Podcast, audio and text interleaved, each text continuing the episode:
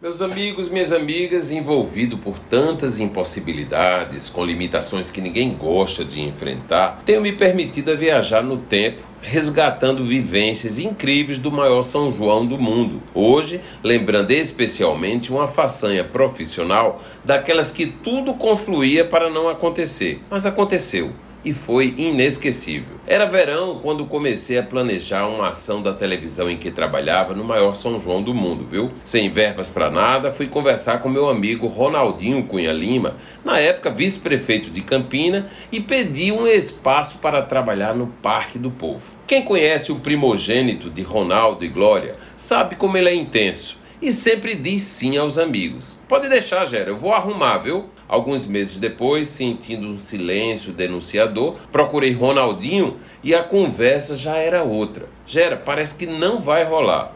Amigos, fiquei visivelmente decepcionado, mas entendi as ponderações, pois naquela altura as grandes marcas, claro, né, já tinham ocupado todas as áreas do Parque do Povo. Sem acreditar, insisti, quase chorando. Sensibilizado, Ronaldinho ofereceu um espaço que nem existia, mas que poderia ser montado a partir de uma cenografia existente, a do Cassino Eldorado. Peguei na palavra, claro, e parti para a luta, com um trunfo que nunca imaginei ser tão forte. Meu povo, o Cassino Eldorado foi um famoso cabaré de Campina inaugurado no final dos anos 30, por onde passavam boêmios poderosos e simples cidadãos da cidade, claro, né, todos em busca do amor. Foi uma luta atrás da outra. Montar um ambiente que terminou enorme, sem dinheiro, contando apenas com o apoio de empresários e amigos, só aconteceu porque quem tem amigo na praça, tudo consegue, não é mesmo? Dona Glória, a senhora arranja um trio pé de serra para tocar no Eldorado?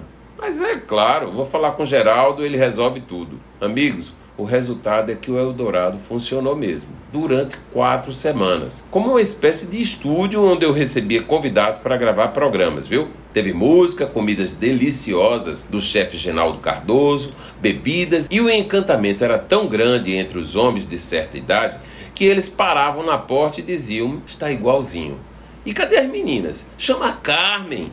Amigos, sucesso retumbante. Todo mundo queria ir por lá políticos, artistas, cultos, gente de sociedade cobrando convites para visitar o Eldorado. Imagine aí.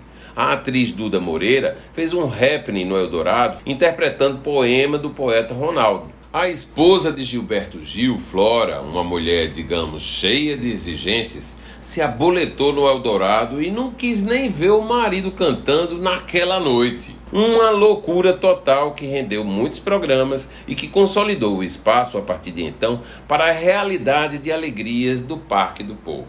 Viva o Eldorado! Eu sou Gerardo Rabelo e todos os dias estarei aqui na Band News FM Manaíra contando histórias para você.